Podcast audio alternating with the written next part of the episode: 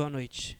Graça e paz. Abre aí Romanos 8, a partir do 18.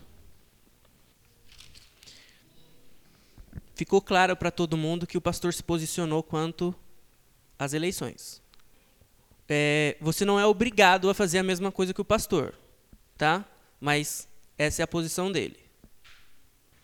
Essa é a época do ano, normalmente a cada dois anos, em que eu falo sobre as promessas sobre a nossa nação e eu falo sobre a situação da nossa nação e falo um pouco sobre política, sobre alguns candidatos e falo algumas coisas que o Senhor pretende fazer.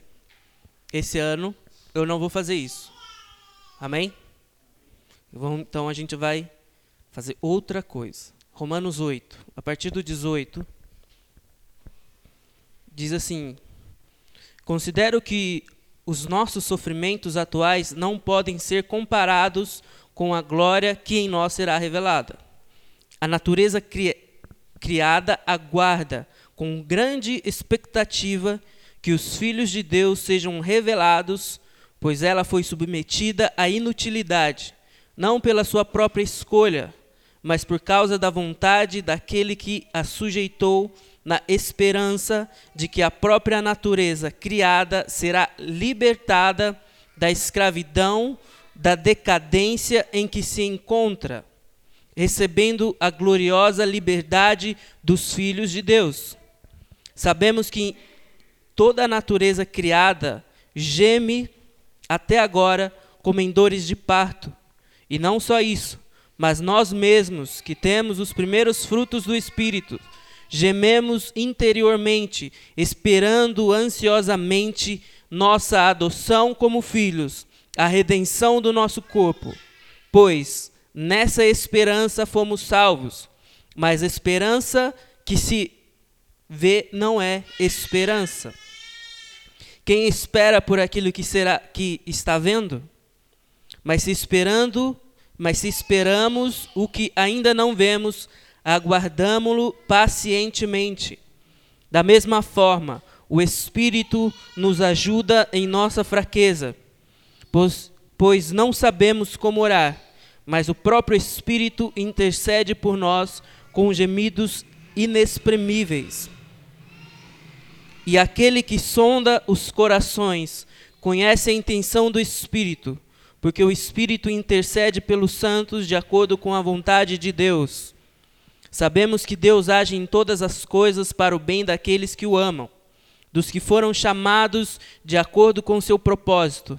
Pois aqueles que de antemão conheceu, também o predestinou para serem conforme, conforme a imagem de seu filho, a fim de que ele seja o primogênito entre muitos irmãos. E aos que predestinou, também chamou. Aos que chamou, também justificou. Aos que justificou, também glorificou. Que diremos, pois, diante dessas coisas?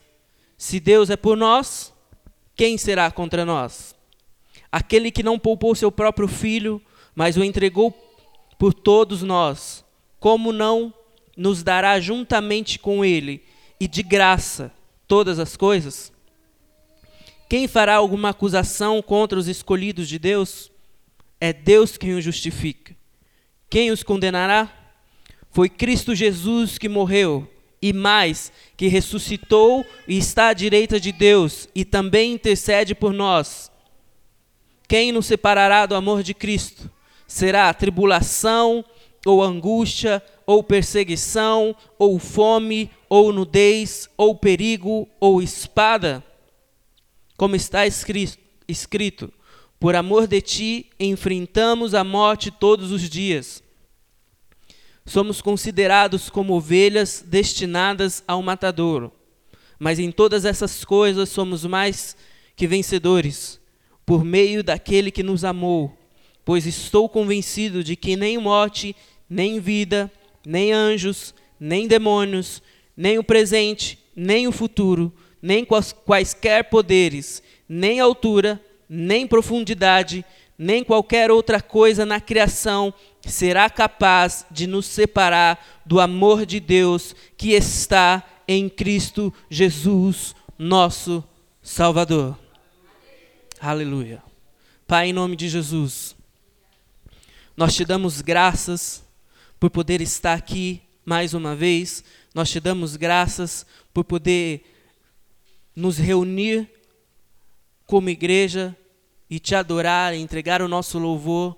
Nós te damos graças por poder ouvir a tua palavra. Nós te damos graças, Senhor, por poder estar na tua presença.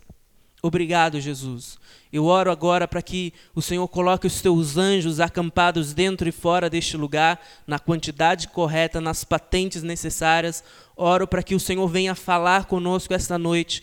Oro para que o Senhor venha nos envolver com teu amor, tua misericórdia, a tua paz, em nome de Jesus. Nós repreendemos agora todo e qualquer tipo de manifestação, dentro ou fora deste lugar, que venha roubar, distorcer a tua palavra, em nome de Jesus. Nós abatemos agora toda ave de rapina que vem roubar, Senhor, a tua palavra, em nome de Jesus. Nós te pedimos agora que o Senhor venha venha sobre nós, que o Senhor venha falar conosco, que o Senhor venha nos direcionar, que o Senhor venha nos exortar, que o Senhor venha transbordar com o teu amor sobre nós esta noite, em nome de Jesus. Amém. Algumas semanas atrás, é, eu preguei aqui e eu também tinha pregado na célula na mesma semana e eu falei na célula e eu falei aqui que é, eu acordava com meu coração esperançoso todos os dias. Todos os dias meu coração é, se acendia com, com uma esperança é, re, renovada. A minha esperança era renovada todos os dias. E naquela mesma semana que eu falei isso, é, eu recebi uma notícia, eu fui falar com o meu chefe, daí ele quis simplesmente matar a minha esperança. Não vou mentir. Por alguns instantes ele conseguiu matar a minha esperança. Na verdade, por algumas horas ele conseguiu. Não foi por alguns instantes. Foi por algumas horas. E não vou mentir de novo. Eu fiquei com muito, muito, muito ódio. Essa é a palavra exata. Ódio. Foi o que eu senti. E naquele dia eu falei: eu não vou para a igreja hoje. Eu não estou bem. Era numa quarta-feira isso. Eu não estou bem, meu coração não está bom, não está bem, então eu não vou. Porque não estou afim. E pela primeira vez, eu cheguei em casa aquele dia e a Aline e o Judá já estavam prontos para sair pela primeira vez. Normalmente eles não estão prontos para sair. Então, como eles já estavam prontos, eu não podia não vir, porque eles já estavam prontos para vir para o culto. E aquele dia eu vim para o culto com o coração daquele jeito, como eu já falei para vocês, com muito ódio, muito ódio mesmo. Eu era muito ódio mesmo. E, e, eu ouvi uma palavra aqui, se eu não me engano, acho que foi o Natanael que pregou aquele dia. E aquela palavra reacendeu a minha esperança, que em algumas horas antes tinha sido é, morto. O Senhor trouxe vida novamente à esperança, à minha esperança. E eu não vou ter aumento, essa é a verdade. Se era isso que você estava esperando eu contar sobre a conversa que eu tive com ele foi isso. Ele disse que não vai ter aumento, que não vai ter promoção. Ele matou a minha esperança dentro daquela, daquela empresa, mas eu ainda tenho esperança em Cristo, eu ainda tenho esperança que o Senhor vai me dar algo melhor. Amém? E essa semana, na quarta-feira, eu ouvi algo que eu não escuto há muitos anos há muitos anos. A Marinês veio ministrar e ela começou falando que é, ela pediu carona e eu falei para ela, eu só te dou carona se você pregar. Isso faltava 45 minutos para o culto, para começar o culto. Daí ela falou assim, ela pensou primeiro, mandou uma carinha para mim e depois ela mandou uma carinha de desespero primeiro e depois falou assim, tudo bem. Para não perder a carona, ela falou tudo bem. Daí ela chegou aqui e falou assim, é, para não pagar o preço depois, eu resolvi obedecer agora. Ah, o que é, eu não ouvi há muito tempo era esse para eu não pagar o preço depois. E a pergunta que eu quero fazer para vocês é: existe um preço a ser pago ainda? Ou Jesus pagou tudo? Alguém pode me responder? Eu ouvi sussurros só, não consegui entender. Jesus pagou tudo. Essa é a verdade. Jesus pagou tudo. Jesus pagou tudo. Ele, que é a nossa esperança, ele pagou todas as nossas dívidas. Mais do que isso. Porque ele podia só ter pago as nossas dívidas e nos tornar escravo, escravos como nós éramos antes. Porque a imagem que a Bíblia traz sobre isso é mais ou menos isso.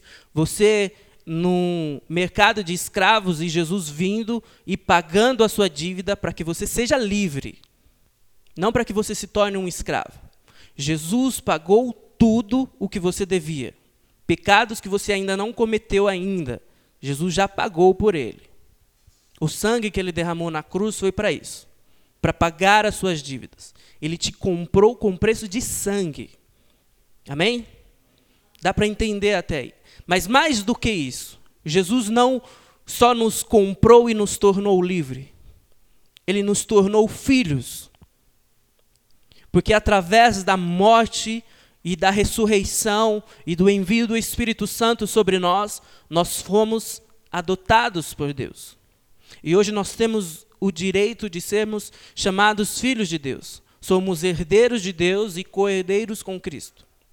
Então ele não só comprou a gente e não só nos livrou da morte e de Satanás e do pecado. Ele nos tornou filhos de Deus através da sua morte e da sua ressurreição. E não existe nenhum de, nenhum de nós, não existe nenhum sequer de nós que não tenha sido humilhado, rejeitado, que não tenha sido ferido, é, abandonado. Não existe nenhum de nós que não tenha sofrido alguma coisa. Mas Jesus, um dia, manifestou o amor dele por nós. Nós, um dia, na nossa vida, na nossa vida, eu não sei quantos anos você tem, eu tenho 31. Durante esses 31 anos, um dia, Jesus me mostrou tão grande amor que hoje eu estou aqui. A gente, aquele dia em que eu falei assim, eu não vou vir, eu não vou ir para o culto, passou um monte de coisa na minha cabeça. Muitas coisas na minha cabeça. Mas, no final, eu pensei o seguinte: Satanás maldito, independente do que aconteça. Jesus é o meu Senhor. Ele é o meu Rei. Ele me comprou, ele me livrou, ele me tirou da escuridão, ele me tirou da sujeira e hoje eu estou aqui. Hoje eu sou quem eu sou. Hoje eu tenho o que eu tenho. Hoje eu tenho uma, uma família maravilhosa. Hoje eu tenho um emprego. Hoje eu passei raiva no, com o meu chefe, mas o Senhor renovou as minhas forças. Hoje, eu sou o que eu sou, eu tenho o conhecimento que eu tenho por causa de Jesus. E é isso que eu quero que vocês entendam. Nós não fazemos, nós não trabalhamos, nós não avançamos porque Jesus pode nos dar alguma coisa, mas porque nós amamos a Jesus. Essa deve ser a nossa motivação. Porque nós amamos a Jesus e não porque Ele pode nos dar alguma coisa. O que nós fazemos é por gratidão e amor a Jesus. onde nós estamos hoje, como nós estamos hoje, seja em posição de honra ou não. Nós saímos de uma posição em que nós fomos humilhados, como eu disse, nós fomos rejeitados, alguns de nós fomos escorraçados de dentro da igreja, alguns de nós foram, foram feridos dentro da igreja, alguns de nós foi humilhado dentro da igreja, mas o Senhor nos ama. Nós continuamos na presença do Senhor, nós continuamos fazendo a obra do Senhor porque nós o amamos. Porque nós o amamos. Nós fazemos o que ele pede porque nós o amamos. Nós não podemos abandonar a obra, não podemos abandonar o que o Senhor nos deu por causa de algo que acontece, que acontece. Porque o amor do Senhor é tão grande que em qualquer momento ele pode vir. Tem algumas músicas que diz que o amor do Senhor é violento, que ele nos persegue. Você já se sentiu perseguido pelo amor de Deus, pelo amor de Deus, não pelo amor de Deus. Você já se sentiu perseguido por esse amor? Ele já te alcançou? Porque se ele não te alcançou, eu acho que você está correndo muito rápido. Você está fugindo do amor do Senhor. Embora ele te persiga, persegue, não sei é, qual que é a pronúncia certa, mas é mais ou menos isso. Se ele está te perseguindo e ele não está te alcançando, se em algum momento ele não te alcançou, você está correndo, talvez você esteja indo para o lado errado. E o amor do Senhor ainda não te alcançou, porque você, ao invés de amá-lo, ao invés de você retribuir este amor, retribuir com gratidão ao Senhor, você está fugindo cada vez mais. Nós precisamos nos aproximar mais do amor do Senhor. Nós precisamos nos aproximar mais do Senhor. Nós precisamos ser mais gratos ao Senhor.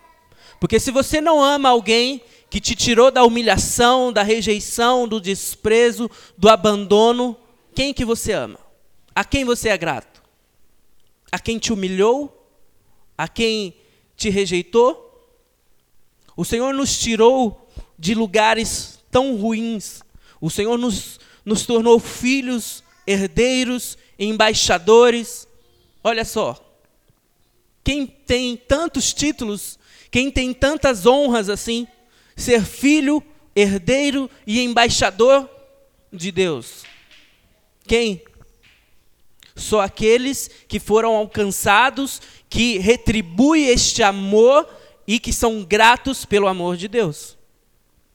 Grato pela obra de cruz, grato pela morte, pela ressurreição de Cristo, pelo Espírito Santo que vem e nos renova todos os dias. Porque se nós estamos buscando, como diz a Bíblia, que se nós batermos, a porta vai ser aberta, se nós buscarmos, nós acharemos. Se nós estivermos realmente batendo, se nós estivermos realmente buscando ao Senhor, nós seremos alcançados por tão grande amor, que será impossível não ser grato a Ele. Porque é impossível não ser grato ao Senhor pela obra de cruz, pela ressurreição, pelo Espírito Santo que nos renova todos os dias. Nós precisamos ser gratos ao Senhor. Nós precisamos ser gratos, demonstrar gratidão. E o Senhor te chamou para fazer algo. Você não pode abandonar aquilo que o Senhor te deu. Você não pode largar aquilo que o Senhor te deu para fazer para ir fazer outra coisa porque isso é ingratidão. Quando você abandona o Senhor, quando você abandona a igreja, quando você abandona o seu chamado, você é uma pessoa ingrata. Você é uma pessoa que não tem gratidão no seu coração. Porque se você não é grato a Deus pela salvação, pela restauração que Ele te dá todos os dias, você é grato a quem? Ao seu patrão que paga o seu salário? Ele paga o seu salário porque você está trabalhando. Porque senão ele não ia te pagar. Ou eu estou errado? Porque se você só for lá bater o ponto e ele vê que você não faz nada o dia inteiro, ele vai ou te mandar embora ou ele vai te dar uma advertência. Ele tem meios para te ferrar com a sua vida. Essa é a verdade. Seja ele cristão ou não. Porque é a lei das coisas, funciona assim. As coisas funcionam assim. Mas Deus nos dá de graça. Porque se nós não fizermos, o amor dele nos alcança da mesma forma. Mas se nós não fizermos, demonstra ingratidão ao que o Senhor fez por nós. Então nós precisamos cumprir com o chamado que o Senhor nos deu. E qual é o chamado que o Senhor nos deu? Como diz lá no livro de, de Esther. Você foi chamado para um tempo como esse. Como o Marcos falou aqui agora. Um tempo, você foi chamado para este tempo para consertar essa bagunça que está a nossa nação. Você faz parte disso. Você foi chamado para isso. Você não foi chamado para vir aqui e ficar sentado. Você não foi chamado para vir aqui e ficar sentado. Você tem algo para fazer. E o que você tem para fazer? O que, que você tem para fazer? Talvez as coisas não estejam funcionando para nós nas nossas casas, nos nossos ministérios, na nossa igreja, na comunidade, na cidade, no bairro, na nação, porque as pessoas não estão cumprindo com aquilo que foram chamadas para fazer. Você tem um chamado interno, você tem um chamado externo, eu não sei. Como diz é, o pastor Johnny Enlow, apenas 3% das pessoas têm chamado para dentro da igreja. O resto é para fora. O resto é para fora. E o que você está fazendo lá fora? Você está cumprindo com o chamado que o Senhor nos deu? Eu sei que é difícil. Eu sei que é difícil. Porque é difícil para mim também. Mas se nós confiarmos no Senhor, se nós formos gratos, se nós avançarmos, se nós fizermos aquilo que o Senhor pediu para que a gente faça, as coisas vão dar certo. A gente precisa começar a entender as coisas. Nós aprendemos a discernir os tempos aqui. Nós aprendemos a discernir espíritos aqui. Nós aprendemos discernir a palavra. Nós aprendemos a julgar e a discernir profecias. Nós discernimos muitas coisas. Mas nós, às vezes, não entendemos. Às vezes, nós temos sonhos, temos visões e nós não sabemos o que significa umas visões doidas, uns sonhos doidos, né? Uns cachorros correndo atrás da gente, daí tem um gigante batendo na gente. que mais que aconteceu por aí? Nesses anos todos de, de caminhada, são sonhos e visões esquisitas que às vezes a gente não consegue entender. A gente não consegue discernir, porque talvez nós não estejamos alinhados, porque nós talvez não, não temos sido gratos ao Senhor. Depois que acontece, daí a gente entende. E a gente não soube discernir, não soube se livrar das coisas. Então nós precisamos entender essas coisas. Nós precisamos entender o que o Senhor está falando. Nós precisamos nos alinhar com o Senhor. Nós precisamos estar alinhado com Ele, com a vontade dEle, precisamos estar alinhados com a palavra dEle, precisamos estar alinhado com o Senhor o tempo todo. E aí volta a pergunta: existe um preço a ser pago ainda? Não, talvez não como a Marinês colocou aqui. Mas o preço que você precisa pagar para você estar alinhado com o Senhor é a gratidão. O preço que você precisa pagar é a oração. O preço que você precisa pagar é a intimidade e o relacionamento com Deus. Este é o preço que você tem que pagar. Porque não é fácil. Se você me disser que é fácil, você está mentindo, porque não é fácil. A, a própria Bíblia diz que não é fácil. Não é fácil você ser grato o tempo todo. Quando você acha que não está vendo o Senhor trabalhar. Não é fácil você estar em oração todos os dias, porque não é fácil. Porque se você falar que, que é fácil fazer isso todos os dias, você está mentindo. Porque não é fácil. Não é fácil você ter um relacionamento com quem você não vê. Porque você não vê. Você crê nele, mas você não vê. Não é fácil você ter intimidade. Não é fácil. Mas também não é impossível. Não é impossível. Nós precisamos pagar esse preço. Este é o preço a ser pago. Intimidade, relacionamento, oração, gratidão ao Senhor. Jejum. Aliás, é esse mês que começa o nosso jejum, não é não? Não? Tá. Então esquece.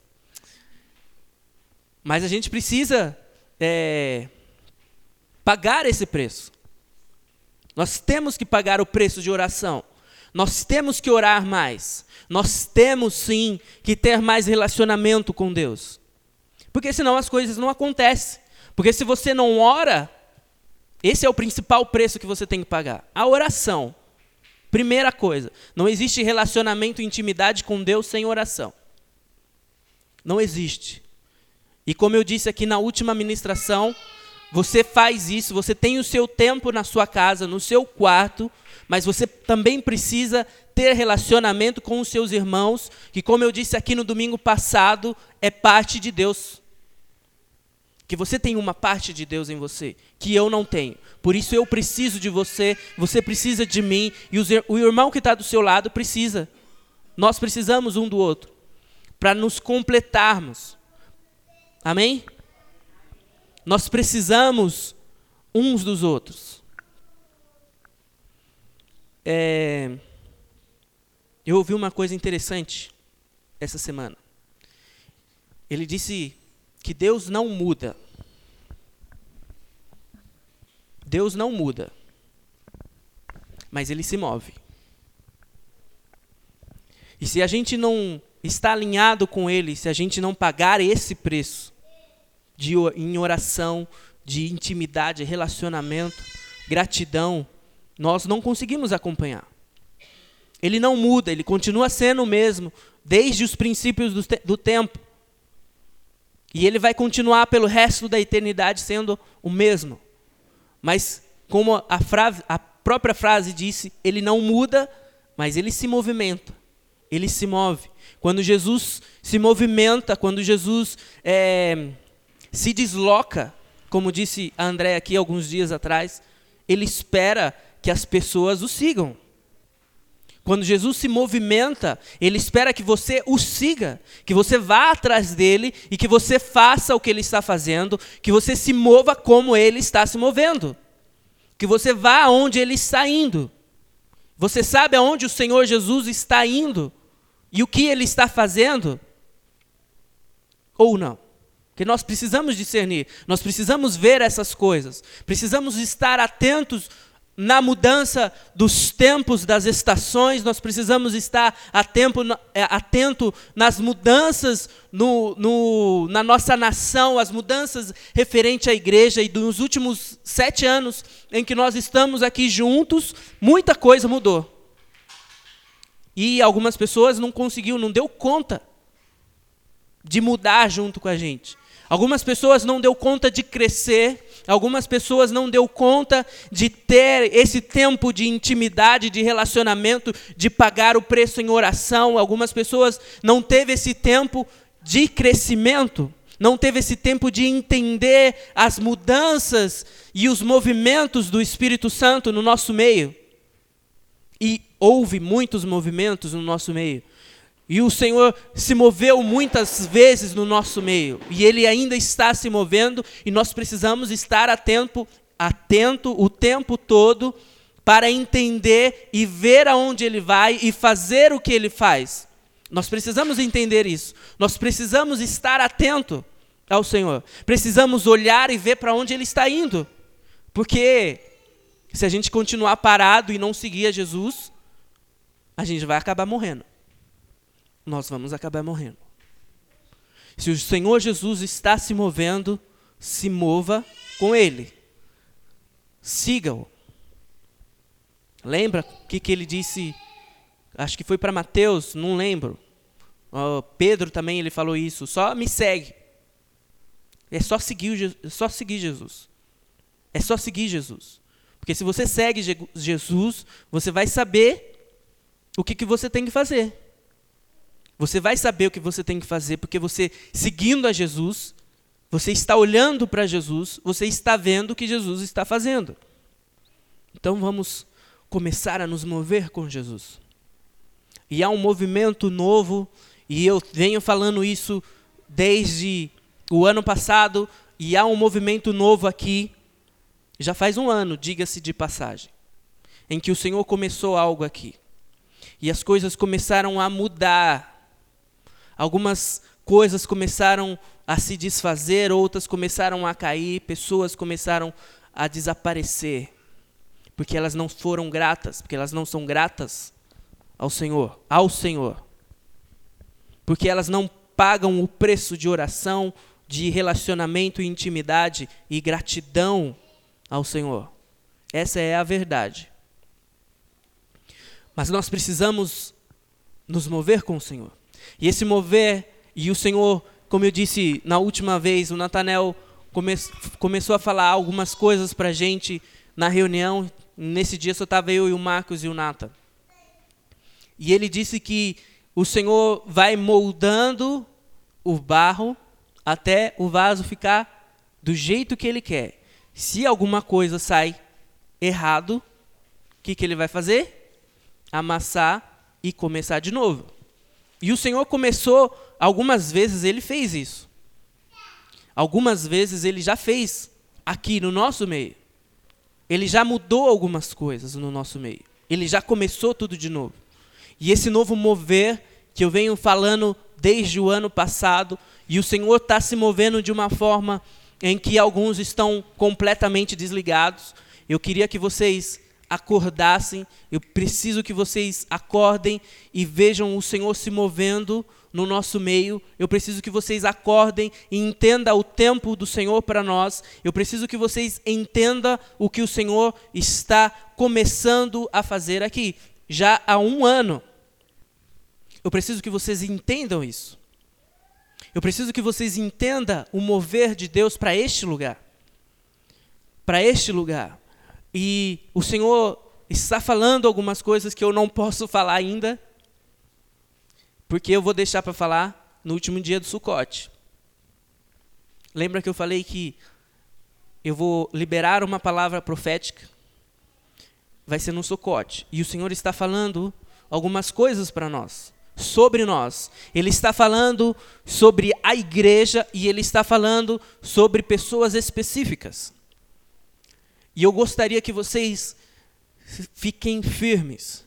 Eu gostaria que vocês se posicionassem. Eu gostaria que vocês fizessem, se levantassem e se colocassem no posto exato em que o Senhor te colocou.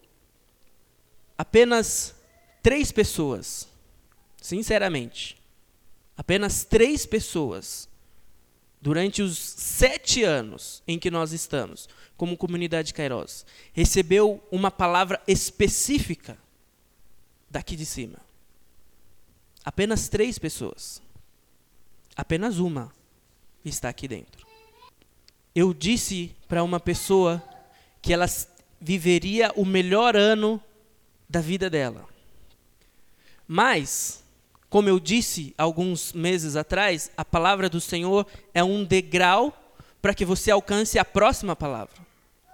Você tem que caminhar sobre a palavra do Senhor, aquilo que o Senhor falou sobre você, aquilo que o Senhor falou com você. Você tem que caminhar, você tem que obedecer ao Senhor, porque senão você não vai alcançar a próxima palavra. Você não vai alcançar aquilo que o Senhor te deu se você não obedecer, se você não caminhar sobre a palavra que o Senhor te deu. A última palavra que o Senhor te deu é um degrau para a próxima palavra. Não foi isso que eu disse aqui? Nós precisamos entender o que o Senhor está falando, nos posicionar, nos colocar na posição onde o Senhor nos colocou, parar de tapar buracos, parar de cansaço e desânimo, porque isso muitas vezes nos faz cair nós entendemos a parte de que você trabalha e que você tem coisas para fazer do lado de fora, mas o Senhor é mais importante. Você precisa ser grato ao Senhor.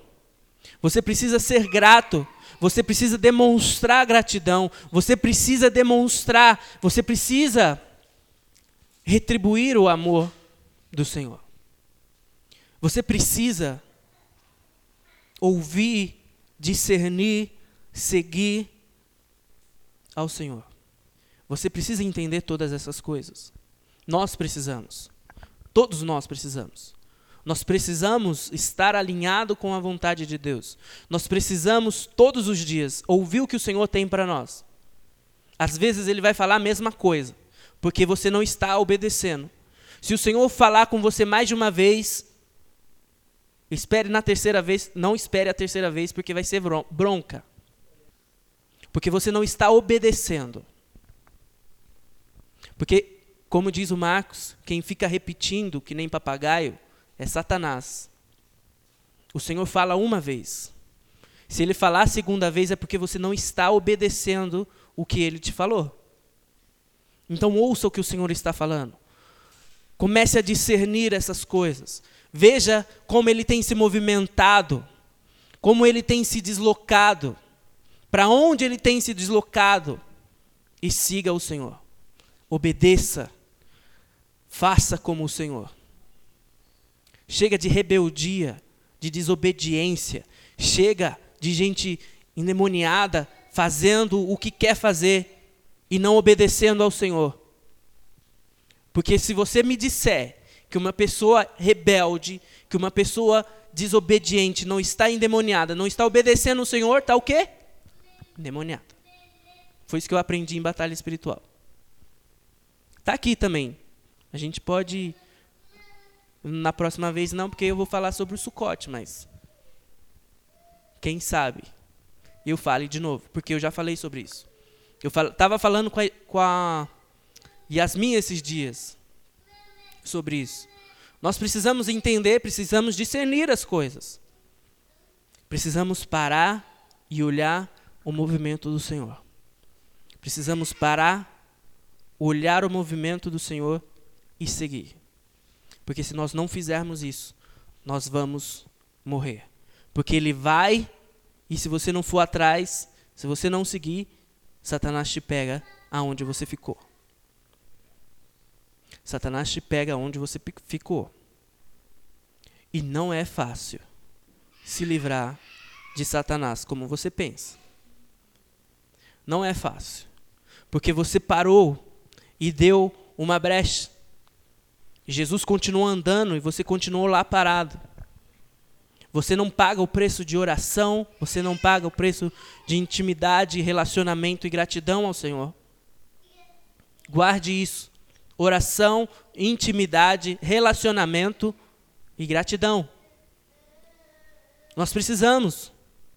Satanás pega você na curva, nem na curva vai ser, porque você já abandonou Jesus faz, faz tempo. Você abandonou Jesus e Satanás te pegou no caminho.